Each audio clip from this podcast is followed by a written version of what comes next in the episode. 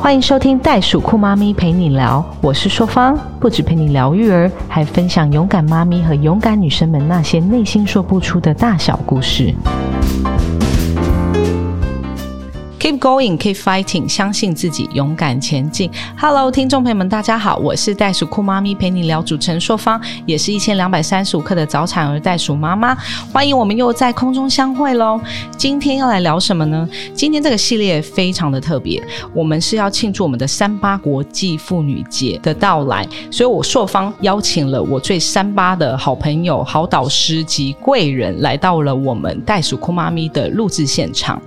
其实要邀请到这个贵人是花了好久的时间哦，因为这个贵人她的生活非常的忙碌，一个女性把自己的生活塞得满满的，然后每次都说哦可以啊可以约啊哦，但是我今天要去义工吃饭哦，我哦我我今天要在哪里吃下午茶哦，我今天要在阳明山上，所以所以今天受方真的逮到了机会，请到这位好导师好朋友来到我们的服务处来帮我们加持一下，跟我们聊聊勇敢女生打破偏见，找寻自己，认同自己跟真爱自己，让我们非常欢迎我们的方的好朋友 Sandy 谢佩欣女士，Hello，谢谢谢谢硕方，Hello，各位袋鼠酷妈咪陪你聊的听众朋友，大家好，我是 Sandy 谢佩欣。我要强调一下对，我虽然生活排得很满，但是很满当中是因为每一个礼拜我必须安排有一天是空档留给我自己休息的。对，就是你会很 enjoy 你自己跟自己独处的时间，我觉得这是很重要的，哦。所以每个礼拜里面会有固定一天，我是不排任何的行程，就是只有我自己跟自己相处。那你都在做什么那一天？其实我就是放空哎、追剧啊，然后看着美美的风景啊，或者自己去吃一个我很喜欢的好料理啊，嗯，阅读啊，对我看你读了很多呃书，，对，那有时候我可能会找瑜伽老师来上上课啊，嗯就是享受在个人的世界里面的。佩欣，你的成长过程是什么？你要不要跟我们大家介绍一下你自己？我的成长过程比较特别哈，我是其实我是在台中乡下长大的孩子，嗯，但是呢，我们又是属于乡下里面的政治家庭，所以在我母亲当县议员的时候生下我，所以我几乎是打从娘胎开始就是在一个政治的环境里面。我小学的时候，父亲是乡长；哇哦我高中的时候，他是省议员。嗯，之后我哥哥接棒，当了两届的议员跟两届的乡长，所以我们家大概有四十年都是在政治的环境里哇，面。所以你是超级助选员，我常常在回头理解我的这个个性里面跟我原生家庭成长的影响，我觉得应该是说我从小所看到的，不管是达官显贵，或者是三教九流，或者是一般的邻居大众、普罗大众。常常都是在我们家里面这样进进出出。那因为我们是乡下嘛，对而且那个年代是非常淳朴的，所以我们家永远是大门敞开，就是随时邻居啊、朋友啊，谁都可以到我们家来泡茶。只要我们在，我们就要服务。如果我们主人都不在家，他们也可以自己三五好友就在我们家泡茶聊天，聊一聊。他们觉得哎有事了要走了就走。我认为我很幸运，我是在一个很特殊的这样子的环境里面洗礼长大的，所以我们被教育的就是很多事情没有这么多的框架。因为每一个人的标准是不一样的、啊，那你会看尽说哦，人生百态，而且每个各种不一样，它都是这么的好哦。哦，可是我也是在差不多的环境成长，我怎么没有像你这样？我反而觉得我框架很多。我说的框架就是说，我们会很担心自己讲错话，这个人的 title 我们有没有讲对，我有没有做好我这个礼仪的接待，这样子。我的框架是这些，对。我我们是从小就被要求跟训练，就是只要有客人来，你一第一个动作一定要站起来招呼客人、问候，然后要叫人、要奉茶。对我们是从小是这样被训练。那至于说，我觉得比较没有框架，是因为我想只要你的出发心是礼貌、是对的、是好的，别人不会计较。哦可是如果你出发心其实是不甘不愿、不情不愿，觉得好烦哦，又来了啰嗦哦，又要泡茶，哦又要洗碗，又要干嘛的。那你表现出来的其实就是会不愉悦，那这个不愉悦里面，其实自己也不愉悦，嗯啊，我其实讲白了，我是比较自私，因为我非常善待自己，我不 想让自己是不愉悦的。对，嗯，所以从小在那个环境，我对每件事都是觉得很新鲜，觉得眼界大开，觉得很开心。嗯嗯我也是觉得，就是你这一点还蛮让我觉得很讶异的，因为不管人生上有什么样的困境啊，或是突如其来的打击，你都可以很开心、很愉悦，吃吃你喜欢的东西，嗯跟朋友聊聊天，然后这件事情就没有在你心脏占很重的分量。我很容易被，譬如说一些警示的话很容易学习，很容易觉悟醒悟。学生时代看过一句话，他就是说：你悲悲苦苦的也是过一天，嗯你开开心心的也是过一天。那你要做什么选择？选择全是你自己。我觉得这句话对我影响好大，我会觉得，哎，说的也是哈。我为什么要觉得委屈、生气、愤怒？那我为什么不开开心？反正都一样是过二十四小时，一样过一天。所以我觉得那句话对我的影响是很大的。那你在成长过程中有遭受到什么挫折吗？嗯，挫折一定有的啊，因为我从小是早读嘛，我五岁半就去上小学，所以其实我的成绩是一定都跟不上人家。嗯，那我很多的挫折，就是因为父母对我们的要求很高，但是我们的成绩永远达不到父母的理想，对，所以我记得我每一次只要段考完那个成绩单要盖章，都是很可怕的夜晚折磨。我也经历过。你经历过？我就记得那个什么，全班三十六个，我就是考那种什么三十三名、三十二名，然后永远那个成绩单就就拿着放在我爸桌上，我爸就是。死都不给我盖章，我就坐在那个楼梯口，因为我们房间在二楼，客厅在一楼，就在那个楼梯口，这样一个钟头、两个钟头、三个钟头，我爸就在那看电视不理我。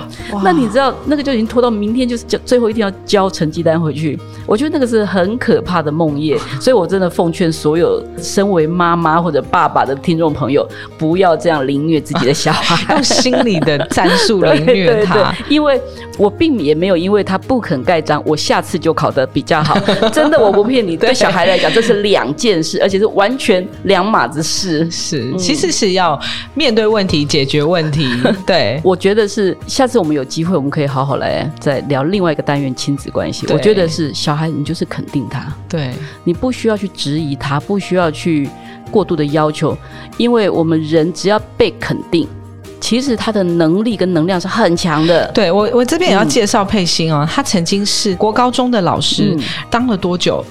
我当了十六年半，哇，已经即将要退休的状态了。其实没有啊，还要九年啊，所以我才会觉得哦我不想要再等九年年华老去了再去改变那个生命的转对，转弯生命的弯。你也是就是在一个这样子的环境，然后嗯毅然决然的想要去创业，走了另外一个跑道。我总共生了三个小孩啊，两个儿子很大之后，隔了十年才又生了一个小女儿。对，所以那个时候政府已经对我们很好，就是我们可以有育婴假。哦，那当时我就请了育婴假。那请了育婴假之后呢，我就参加了一些社团。那进入了那个社团以后，就是很多商业成功人士啊，所以我就觉得哇，又是另外一番天地的眼界大开。对因为当老师当很久，那当老师就是呃，我们很多时候其实是在付出，因为老师很辛苦。对，那很多时候我们都是在付出，但是我们自己。呃，没有什么机会可以去看外面的世界，嗯因为都在好我们学校对，因为很多的时间，对，批改作业，然后下课以后，你可能还要跟家长联络，对或者孩子有什么状况或者什么问题，家长也会在跟你讨论，对，所以其实我们没有什么机会去看外面的世界。那因为留职停薪的关系，所以我就参加了福伦社社团。那参加社团以后，就是很多成功商业人士，嗯，那我觉得那个世界很吸引我，也许我的。呃，血液里面、底子里面就是很喜欢从商，所以那个就成一个就是契机对，一个契机就是一直吸引我。我基本上不太做没有把握的事，嗯我这个人就是看起来好像很勇敢，但实际上我是很缜密的，对就是我不是做那种高风险的去勇敢的，对，所以我就给自己一个呃标准，就是说，好，我从小喜欢房地产，我喜欢投资房地产，那我喜欢知道市场的温度，那我就给自己一个 standard，就是我去呃补习考试，我如果通过国家考试，经纪人可以通过拿到证照的话，我就转职；嗯，如果不能拿到的话，那我就安居在我的教育圈。嗯。对对对。那后来我就去补习，补了之后，我们班有一百多个人，那时候当年非常难考，所以一百多个人，呃，只有三个录取。你是其中之一，是的，因为当老师本来就很会考试，很会画重点，对对对对，很会画重点，所以。当我自己心里有一个 standard 的时候，你在选择的时候就不会很彷徨，或者说懵懵飘飘，这样好吗？那样可以吗？不因为具备能力，对，因为很多前辈都说：“哎呦，这国立高中老师没有人在辞职的啦，这是铁饭碗。对”可是我那时候一直问自己：这是我要做到退休吗？等到九年、十年后，我不可能再转行了，就是年纪也大了，不可能再转行。那我的生命一场，我要不要在这个地方做一个转弯？那所以就是我刚刚讲的，对于转弯这件事，我是充足做好准备的。嗯，我做好准备以后，我觉得不动产世界对我的吸引是已经大过所有的担忧啊或者什么的。那那时候你也是很勇敢的跨领域去做这样子的挑战嘛？那那时候另外一半有说什么吗？还好哎，他只是觉得说去做不动产的工作很辛苦哦，你确定吗？那你要想清楚。我想他心底里面可能是担忧的。可是我那时候就跟把我刚刚那一番话讲给他听，我觉得我生命一场，我并不想要安居在一个我熟悉的环境里面，我也希望去做一番不同的挑战跟学习。那。他基本上就支持你，也奈你没何。因为我说白了就是这样。对，因为我要先跟听众朋友分享我跟佩欣的关系。因为佩欣的先生 Peter 是我跟我姐姐的家教老师。那因为姐姐先上家教，然后我就被托孤在那个佩欣他家。然后我托儿不是托 托托儿，有点像托儿所。所以佩欣从我在国小的时候他就看过我，然后我们就是在他的沙发跟家里面这样一直昏睡，因为真的太无聊了，不想上课。然后我还记得你们家有个钢琴，我对你的印象就是一个很有气质的老师。就想不到你跨领域了以后，完全展开了你的那个特性，而且是原生家庭的特性。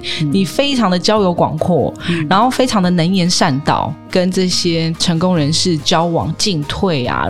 所以我后来在人生上的这些高低起伏，我都很幸运的有机会碰到佩欣。然后每次看到他，我都跟他讲说，我最近发生什么事。我现在回想起来，我觉得那都是芝麻绿豆蒜皮的小事。可是我觉得这就是人生，所以我今天才特地跟佩欣敲了她好久的通。告，她是在人生的，尤其是婚姻之中啊，是一个非常有智慧的女性。前几天我在跟她聊天的时候，我就看她在对待她先生的时候，真的是一个智慧。跟先生的对谈很好笑，因为先生我觉得他就有点，有时候像你的战友，有时候又像是你的依靠，有时候又像你的儿子。嗯，我发觉就是夫妻之间的关系的转换。随时都在变化，跟我们在婚前你只是眼睛冒星星的望着对方吃一顿饭，那是完全不一样的事情。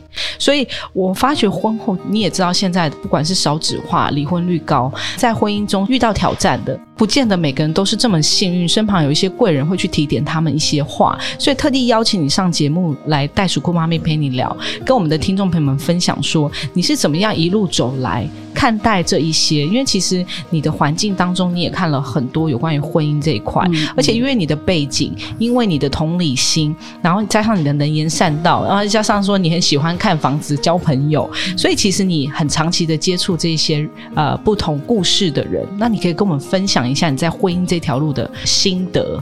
我觉得夫妻之间最怕一切成为习惯。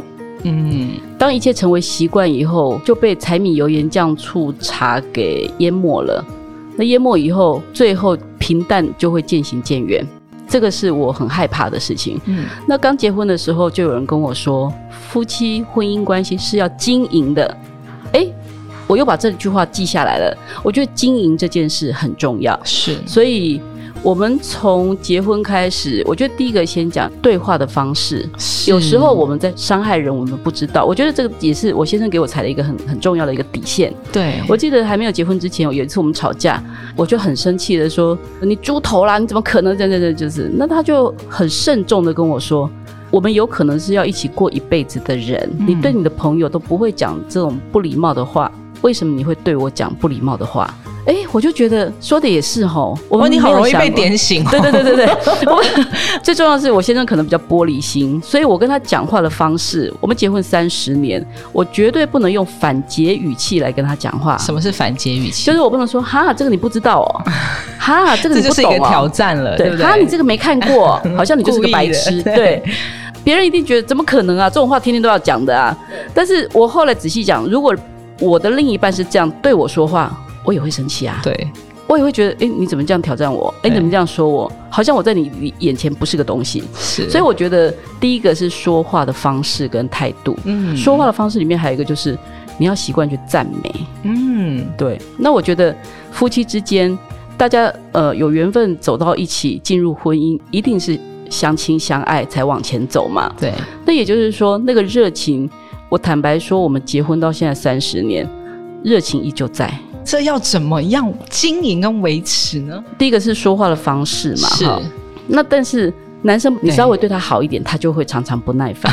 那不耐烦，你就等于踩到我的底线，对所以我踩到底线，我就会不高兴。对那不高兴，你就要想办法求和。对那以前求和可能要很多天，我觉得这个太令人生气了。对，但是慢慢的发现，我神经病啊！我干嘛对自己不好啊？嗯我这气很多天，别人也许不知道，那不折磨到我自己吗是？没错所以现在人家只要一来求和，你要赶快迎上去。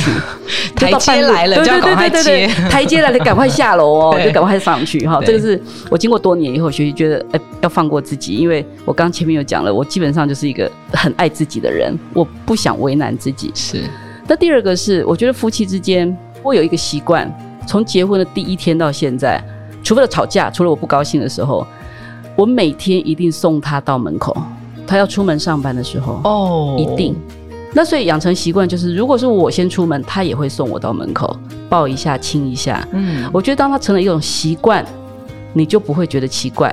对很多人是刚结婚不久之后就把这个习惯忘记了，对那忘记以后要再重来，就觉得怪怪的。对所以我觉得这个习惯是要一路养成的。是呃，第三个就是，呃，我觉得亲密关系就是你现在在热恋的人，你一定会喜欢搂搂抱抱啊，碰碰他的身体啊、手啊、脚啊，觉得这个习惯也不能断。对偶尔就算白天啊，碰一下啊，抱一下啊，然后亲一下亲一下，对对对对，我觉得这个习惯是不能，不管就是有长辈在也好，小孩在也好，有什么关系？是我们嘛两个的世界啊。对啊，我怎么会去在乎你有看到，或者是呃小孩有看到，小孩看到父母很这么相亲亲相爱是好事嘛？。对再来就是我们就算有小孩之后，嗯对。我是习惯我每一个礼拜都会有一天是只有我们两个的时间，嗯。小孩是要安排的。有很多人都说我没办法，我照顾小孩这样不行那样不行，但是现在已经有很多这种临时托育的保姆是可以协助的。嗯。那我从开始就一直都是每个礼拜会有一天安排是只有我们两个，可能去一起去吃顿饭啊，或者是看场电影啊、舞台剧啊，或者是就算什么都没干，就是去花前月下走一走。我觉得那个都是很重要的回温。舞台剧，我想到佩欣人跟我讲说，我说哇，你们都好有那种好有气质，还去看舞台剧，然后结果佩欣跟我说，那，我都在睡觉，那 是我老公的最好爱。我讲给你听哦。我老公很爱看舞台剧，因为我是念中文系的人，所以我就假鬼假怪的就配合的看哈。我就觉得当年也是因为他用舞台剧请我帮他找一个文学的资料，我们才这样结缘的，对。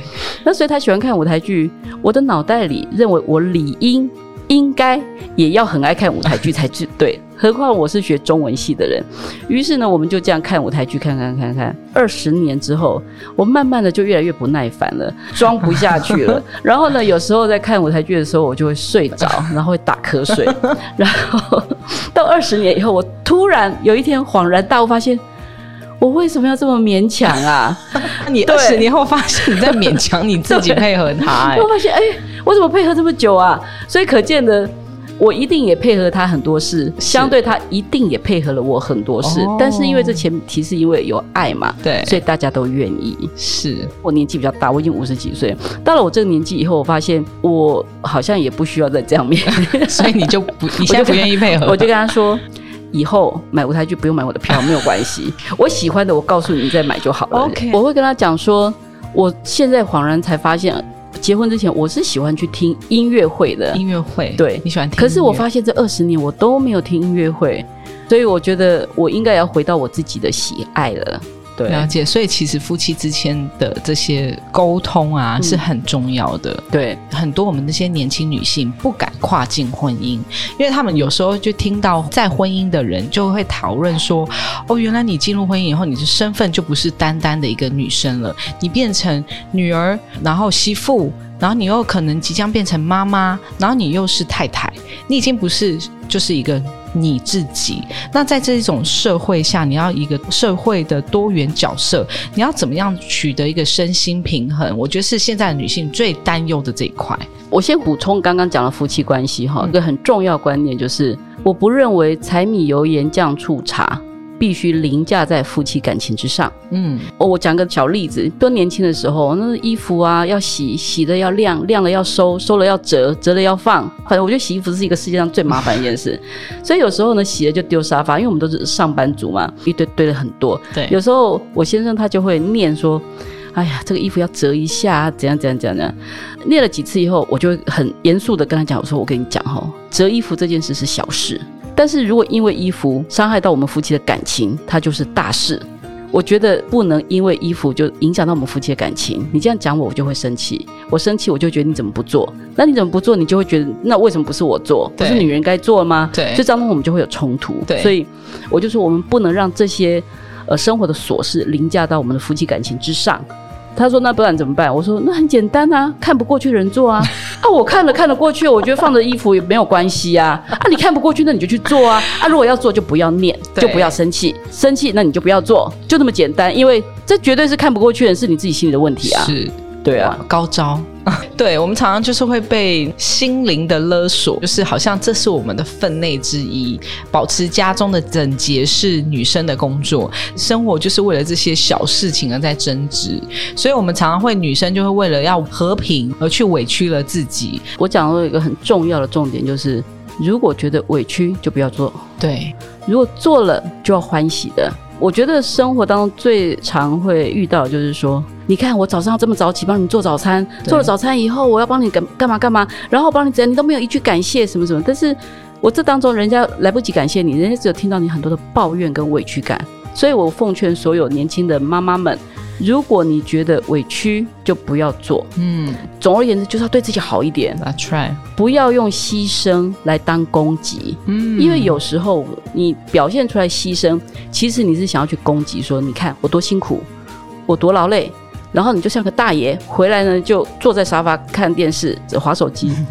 你也可以去坐沙发看电视啊，你也可以去坐沙发划手机啊，没有人规定你不可以啊。所以我觉得有时候是一个观念的。嗯，但是进入了婚姻的身份当中呢，如果女性啊，她们其实现在在台湾的这个社会氛围当中，还是会有身担媳妇、身担妈妈、身担女儿的这些不同的角色的压力。那你怎么去看待这些事呢？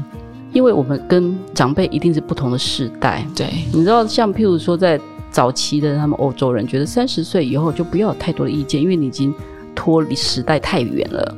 其实每十年就是一个世代，长辈跟我们的观念一定是不一样。那这个不一样里面，我们只能说我们一定是尊重，但是自己不要被影响。嗯，我觉得任何一个女性，不管你在任何的角色里面，你一定都要不卑不亢，你不需要很卑微、很自卑，觉得说，哎呀，我是弱势，我是不足的。你也不需要很骄矜、骄傲的说，哈，凭什么我要做这些事？对，我觉得都是不需要的，嗯因为不管你是自卑的，或者你是骄傲的，我觉得对自己都是一个伤害。嗯因为你不是持平，就像戴资颖打羽毛球，对无论如何他都要回到中心点嘛，嗯，左右开弓才才可以对打到球嘛，才可以变球王嘛。对，所以每一个人也一样，都要回到自己的中心点。那所以我觉得，你不管扮演任何的角色，你都要很清楚知道你是你自己。嗯，这个很重要哎。我自己本身一开始的时候也会有这些 bug，我就会觉得说他为什么没办法照着我心目中的想象去走？可是我后来跟佩欣聊完天以后就说，嗯，我们要主动跟他们沟通，我们要不卑不亢的表达我们的意见。所以真的很多人会问我说，哎，你先生为什么会去做这些？我说，因为我跟他沟通，我在跟他讲的时候，我都会强调，我们是因为爱而结合而创立家庭的。所以当你放下你自己的这些 guard，就是你的这些刺猬，而去跟对方沟通的时候，两个人是携手共好的，然后其实他就会听得懂我想要的东西是什么。而且我觉得大家一定一定要有一个观念：男人跟女人的脑袋回路是完全不一样的，对，完全不一样的。所以我看像一路以来，我们几个好朋友，如果是看到婚姻关系一直都还很好的，很大部分都是太太很会安排两人的生活。嗯你不能在家里等着说，哎呦，今天情人节。哦，结婚纪念日，哎，我生日，我先生是不是应该买花了？是不是应该买巧克力？我告诉你，结婚过后，先生通常没有这个心思了，因为他可能是忙于他的事业。我们在动物学里面，雄性跟雌性本来就是会有的一个特质。婚前他是为了追求这个女性，所以他可能是所有事情他都会配合。可是婚后他就到手啦，所以他就忙于生活。你不能说他不对，他用不一样的方式在爱我们，对，然后努力让我们家的生活是过得更好的啊。总而言之，你去理解他，但是你说他要不要再多做更多两人世界的安排？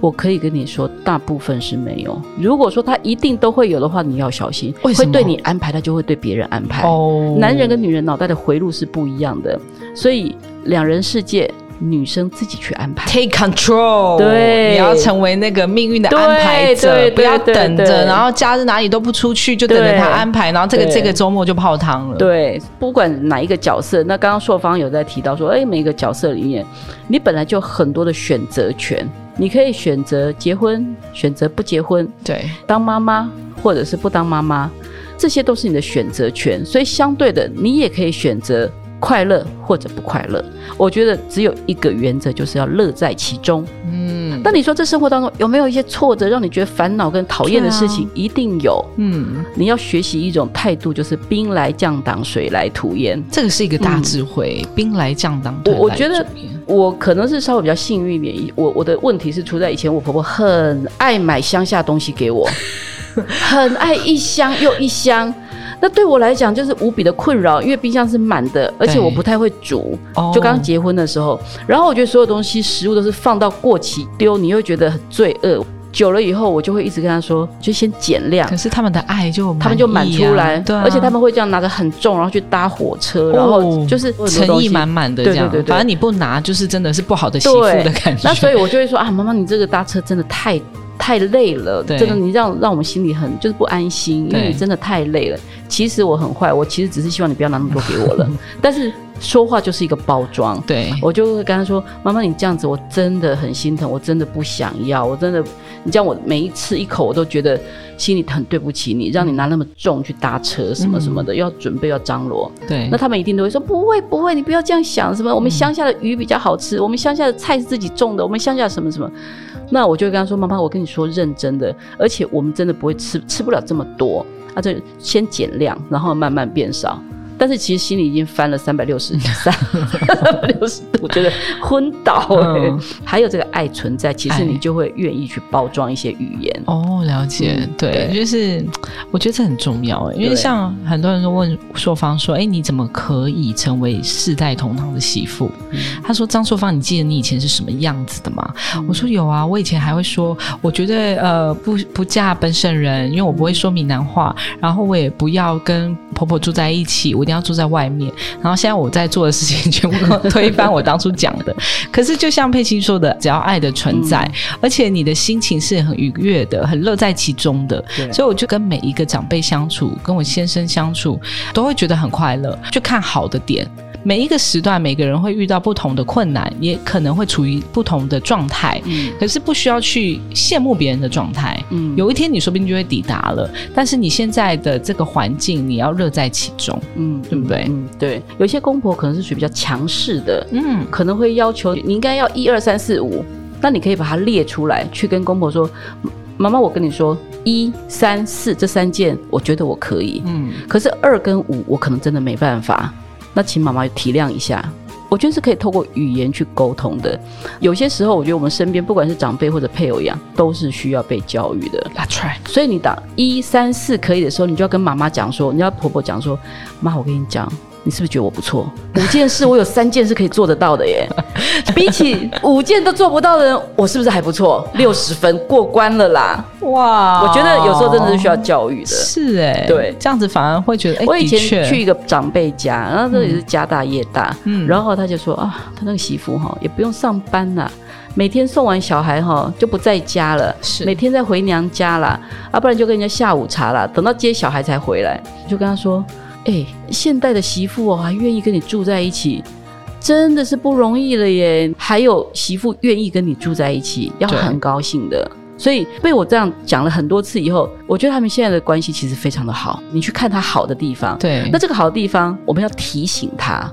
哇，你的意思是说，就连长辈我们可以教育他们吗？哎，你只要态度是和颜悦色，是包一下那个糖衣嘛？对，我觉得是可以沟通的啊。我讲白叫做教育，可是实际上就是一个沟通嘛。沟通对，也是提醒。对，啊，提醒这里很重要，你不要说，哎，我在忤逆长辈，不是，你是在帮助他，嗯，不然他心里过不去啊。对，那你讲了以后，他转念以后，是不是对他是帮助的？对，和颜悦色，对，讲话的艺术要有。对，了解。那佩奇，我想要问一下，因为现在其实很多女性是职业妇女，因为她对她自己的专业有很大的期待，所以当生完小孩或者是进入婚姻之后，她还是希望说可以在她的职场，在她的领域闯出一片天来。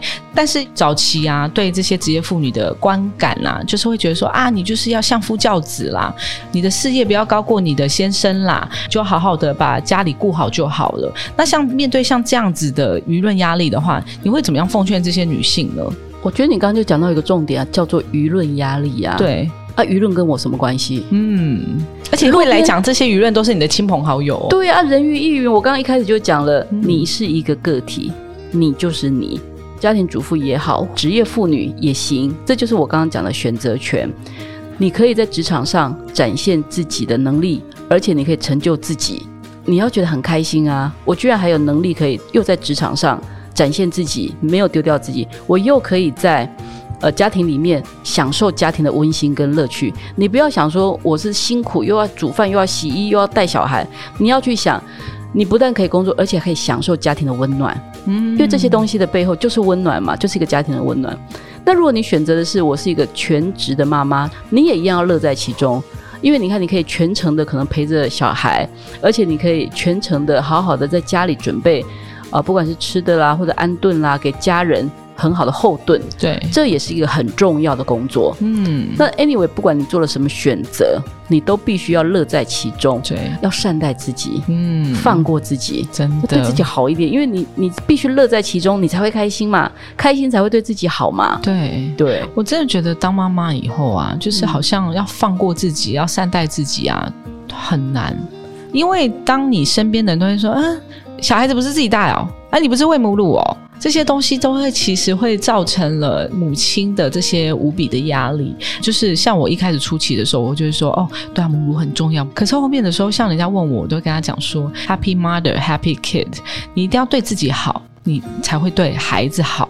我们很常被集体意识给绑架，对，就是大家说怎样才是好，大家说应该怎么做，应该应该应该，那把我们压得像个骆驼一样。嗯，这个骆驼就是说。哦，在那个沙漠里面逆来顺受，所有的我都可以屈膝承受。对，但是我们是不需要这样的，因为你的应该不一定是我的应该啊。我为什么拿你的应该来作为我的标准呢？是，所以大家一定要穿透这一点，就是所谓的应该，就是对自己好，对家人好，它就是好，它就是应该。是不需要框架自己的，就是我们太常被集体意识给绑架了。那我们要怎么样像你这样子拥有正向心理，非常正面能量看待这些变化跟挫折？我的一生里面有一个很重要的东西，我觉得学习很重要。学习是我生命里面很重要的一个灵魂，就是我任何时候我都很想要学习不各种不同的新知，或者是阅读。很多文字的力量都给我很多的启发。嗯，那尤其其实我们在讲说一个女人的角色或者一个妈妈的角色，你要相信任何一个家庭，妈妈一定是一个灵魂人物，女人绝对是一个灵魂人物。只有快乐的女人才会有快乐的家庭。That's right。所以当你让自己很快乐的时候，你要知道你是为这个家庭好。相同的，你要教育你身边的人，对，让你的另一半知道，让你的孩子知道，让你的长辈知道，这个快乐，我不是说你要建筑在别人的痛苦上，对，两手一摊，我什么都不做，那个就 over 了。嗯，好，你自己心里一定有一把尺，我做任何事，我乐在其中，不快乐的事情我就不要做。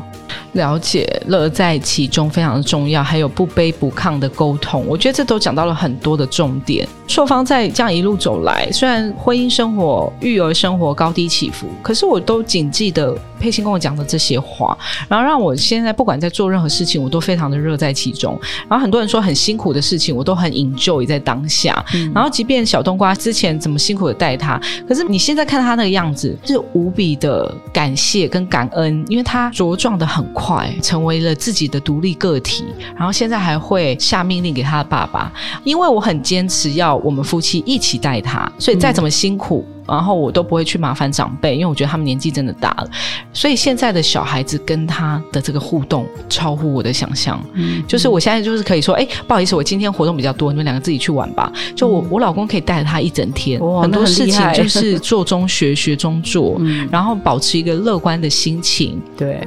像我的朋友会很多没有办法理解他的公婆，没有办法理解他的另外一半，那我都会跟他们说：那你们要沟通。大家听到这句话，好像就像是一个锁一样，就挡住了。其实沟通不是一个特殊的密码，而是你要怎么样去从生活之中，从小事开始做起。我要讲到这件事情，是因为那天跟佩金在聊天，然后刚好她的先生 Peter 也在。Peter 很可爱，Peter 是一个非常知识型的男性，跟我爸爸有点像，就是那种温润儒雅型这样。因为我们两个痛很讲话很快嘛，Peter 就突然插一句话说：“啊，他谁？啊，他什么？”然后像我老公也是这种型，然后就是属于非常状况外，那我都会说。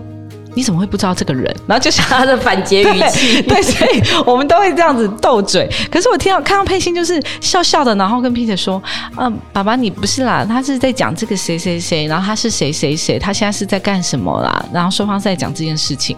那我当下就是听到你在这个。”表达的过程中，给我自己一个很大的警示，哎，因为我就 看到了我对我先生在某方面的不耐烦，嗯。然后我觉得我要对他好一点，哎，因为他也不是像我们这样子的，像公众人物或者是说能言善道、能言善道，然后思虑变得很快的人，他们其实就是他们的工作之中非常的平稳的，然后非常的紧密思考的男性，然后对很多事情可能会思虑比较谨慎，他没有办法像我们这样比较跳跃型的，所以我都会说我们。不是已经说过了吗？他是谁谁谁呀？也太好胆了吧！对，可是因为我老公就是跟我就是小新婚那种概念，就是还会斗嘴的阶段。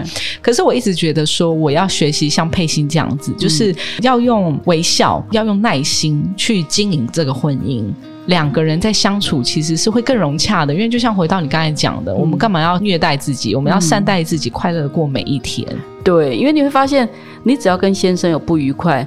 不管三天五天，最折磨的绝对是自己。嗯，后来我就想通了，我就觉得我干嘛这样过不去啊？只要有个底线拉出来就好。比如说，哎，他这个态度不耐烦，你把这个底线拉出来，让他知道对这个态度你是不开心的、不愉快的。那人家如果示好，赶快迎上去；就算没有示好，我们也赶快想办法。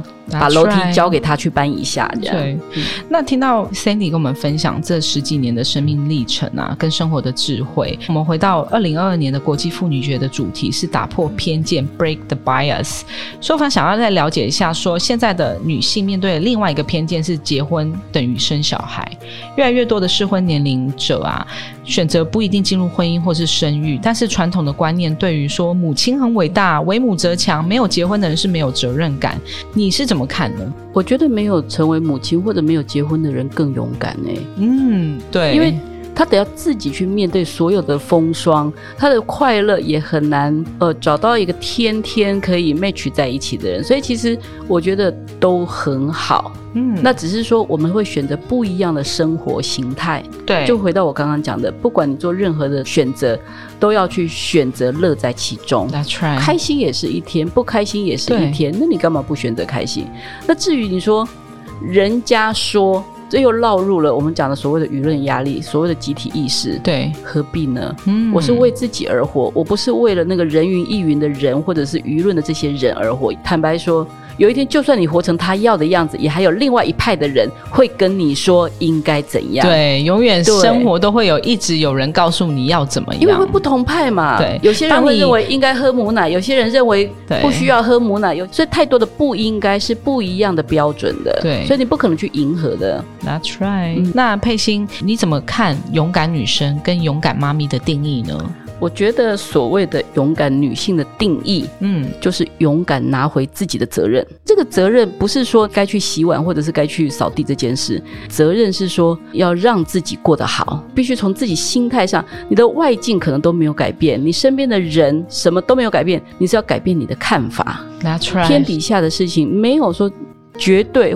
呃，当然你说杀人放火那个就另当别论。对，我跟你说，在生活上的一些事情，足以让我们生气或烦恼这些事情，没有什么事情是绝对好或绝对坏，只因为立场不一样。嗯，没有绝对的对错，只是因为立场的不一样。那当你知道立场不一样，你能够去理解他为什么骂我，他为什么要求，他为什么生气。嗯，那你。就比较容易放过自己，你就理解到哦，原来是这样，所以要勇敢拿回自己的责任，是你把事情看错了。嗯，你看错，你看成是他在攻击我，对，他可能只是觉得心里担忧，对，担忧啊，他可能觉得先声夺人啊，不然他可能会被攻击啊。其实他的情绪跟你一点关系都没有，所以你要学会不要把别人的情绪拿来当自己的袈裟，拿来自己让自己不好过是不需要的。然后到处跟人家讲说我多可怜，我被人家攻击，可是人家根本没有要攻击你。对。而且最惨的就是，你知道有一种媳妇，就是很喜欢在婚姻里面，就举这个例子，就是婚姻里面的很多的委屈，然后就会出去讲。可是实际上是你把事情看错了，对对，是你看错，或者说你自己没有把它转换，你没有拿下自己的责任。所以我觉得这个都是需要学习的。我觉得是，现在进入婚姻的人跟没有进入婚姻的人，他们都把经营婚姻看得很辛苦，就是把每一件事情的背后的意义看得太太严肃、太沉重、太沉重。对，当我的朋友问我说：“诶，你都不会觉得呃，你长辈的跟你意见不合的时候，他这样讲在跟攻击你吗？”我说：“没有啊。”我说：“为什么你要去这么去看待这件事呢？因为我说每个人有他们的看法，我在这里也有我自己的看法，他有他的看法，可是我我我尊重他的看法。然后当你尊重他成了习惯了以后，他渐渐的发觉，哎，虽然你跟我的想法不同，但是你也是尊重我啊。那渐渐的他也会尊重我的想法。所以这就是所谓的生活之中、婚姻之中很多的大大小小的事情可以拿出来讨论，可以拿出来分享。那就说方的小事情，就是说，呃，当初小冬瓜在做。呃，早疗治疗的时候，我们有请了一个复健老师来家里。那一开始初期的时候，小东他会哭闹嘛，他会觉得他不想要做啊，因为他还是小宝宝啊，然后做这些对他来说会有一点对辛苦，有点身体上的疲倦，这样，所以他会大哭大闹。一开始的时候，我公婆非常的反对，然后这就是也是我身旁的朋友说，哦，我公婆都不赞成我，然后说那你们怎么做到的？我就说我会跟我公婆说，你看他现在的脚的肌肉或是他的手的肌耐力不够好，那我们下次当老师来的时候，我们问听一下老师的意见，看一下小冬瓜的反应，然后让他理解，就等于说把注意力放在他这这个小孩子的身上，当他有进展的时候，我公婆就觉得哇哦，这是对的，原来是真的是有效的，然后。我就是把注意力放在，比如他的脚或者他的手，嗯，然后跟带领我的公婆去了解这一块，因为他们不了解，我尊重他的想法，因为他的想法是出于爱这个孩子，爱这个孙子，他才有这个反应嘛。然后他有这样子的想法，那我也要让他理解我为什么会这么做啊。所以。久了久之了以后，然后在我要做这些事情的时候，我跟我公婆沟通了以后，他们都很理解了。所以我也是后来是慢慢学习这件事情。在佩欣讲的这些话的时候，我觉得我非常的感同身受，因为好险有你在旁边的带领我，让我看到很多事情的立场的东西，心平静和的沟通，表达出我们的感受，然后做自己的主人，不要委屈，要不卑不亢。我觉得这是婚姻的现在到目前为止，我觉得快乐的一个重点。嗯。而且其实我的想法会脱离很多的偏见。我从结婚的第一天就没有觉得人一定要长白头到老啊。嗯，我不觉得啊。对，我觉得婚姻不能是一个束缚或枷锁。婚姻是因为我们两个在一起比一个人更好，我们才进来婚姻。那既然在婚姻里面，我们一定也要两个人比一个人更好。当两个人没有办法比一个人更好的时候，何必死守这张纸？我的观念是这样。是啊，那你说会影响到小孩或什么的？我觉得世代已经不一样了。对，小孩他人生要遇到的挫折，绝对不是只有说哦，父母没有在一起这件事的。对，你不能去衡量说父母在一起跟不在一起对孩子的影响哪一个是比较好的，你没办法量化。对，我从第一天开始就觉得没有一定要白头偕老。嗯，所以上次我们去碰到一个老朋友，他的儿子已经三十七岁了，不结婚，就说哎，你快去结婚啊，结婚就享受结婚的感觉啊。我说如果真的是。结婚以后发现走不下去，再离就好啦。他妈就很惊讶，我就说不会啊，我每天都觉得如果跟我老公不合，我就要离婚。这时候 Peter 在旁边吗？在，我说偏偏三十年都还那么合，我也是没办法。对啊，因为你笑看很多事情啊。对啊我可以理解，因为真的就是还有一要个朋友曾问我说 enjoy，：“ 那、如果你老公有小三会怎样？”我说：“我祝福他，他去啊，嗯因为他可以有小三，我就可以有小王啊。啊，他有小三又不表示我不好。”对啊，是他遇到一个也许能让他更开心的人，可是我跟你保证，他离开我一定不会更开心。你有哎、你的自信哪里来的啊、你可以跟我们分享一下，在生活中怎么样练习得到这些自信，然后学会勇敢吗？我就讲过，勇敢拿下自己的责任，嗯。自己变成一个不残缺的人，不残缺的心。嗯，你知道自己是不残缺，你知道自己是完整，满的。对你不需要去外面呼求爱。，That's right，啊爱这件事路上缺货啦，因为大家都在等等着别人的肯定，都在求别人的爱，对。哪有那么多货啊？没啦，自己就很多了，你要自己。创造，让自己成为一个充满能量跟爱的人。自己的爱真的很多，是我们忘记了，我们总是外求。对，所以我为什么说勇敢拿下自己的责任，嗯。要回头去看自己的内心，是。自己的内心其实就是充满爱的能量，你自己内心就可以是对自己很好，你就是可以完整的。今天真的是非常开心，可以邀请到佩欣跟我们聊聊有关于亲密关系。那未来我们再邀请来了解亲子关系，因为我觉得嗯你们、你你的三个小孩的亲子互动也超级 Q 真的两集，对，然后就是还是那种什么有点像经纪人的那种 style 的那种亲密关系，太可爱。那节目的最后，我想要问一下佩欣，你今天是你第一次录 podcast 吗？对，哇，你是什么样的感受啊？还蛮特别的啊，我觉得挺好的啊，因为我们那么熟悉。嗯，所以刚刚硕芳不是讲嘛，小时候是他姐姐到我们家来上家教，然后买一送一，他就到我家的沙发滚来滚去。对。然后那时候我孩子还很小，所以我们就三个人一起在那边滚来滚去，然后滚到最后 找到小孩了，我们就到楼就到楼上他二姨妈家继续滚。阿姨家，对对对对对，所以就继续滚。所以、所以其实我真的是觉得就那么熟，所以这样聊起来其实是蛮愉快的。对，就是有挖不完的宝啦。嗯因为佩欣是一个很呃勇于学习、很勇于跨领域，然后很跳出自己的舒适圈去做很多事情的人，然后看很多事情都用很多的角度去让我理解。硕芳在人生生活之中、生命之中可以得到这样子的一个导师，是真的是非常非常难得，也很感谢你今天愿意上我们袋鼠酷妈陪你聊，跟我们的广大妇女分享一下你的想法。如果你喜欢今天的节目，记得订阅袋鼠酷妈咪陪你聊，也欢迎您在节目下方留言。到袋鼠酷妈咪陪你聊的粉丝页，与我们分享你的新视野，也可以谈谈您收听并 hashtag 我们袋鼠酷妈咪陪你聊的感想哦，让更多人一起来关注。Keep going，，keep fighting，相信自己。勇敢前进。谢谢我们的勇敢妈咪、勇敢女性谢佩欣，谢谢谢谢大家，欢迎我们下次再邀请你喽。好下次空中相会，谢谢，大家，祝大家妇女节快乐，拜拜拜拜。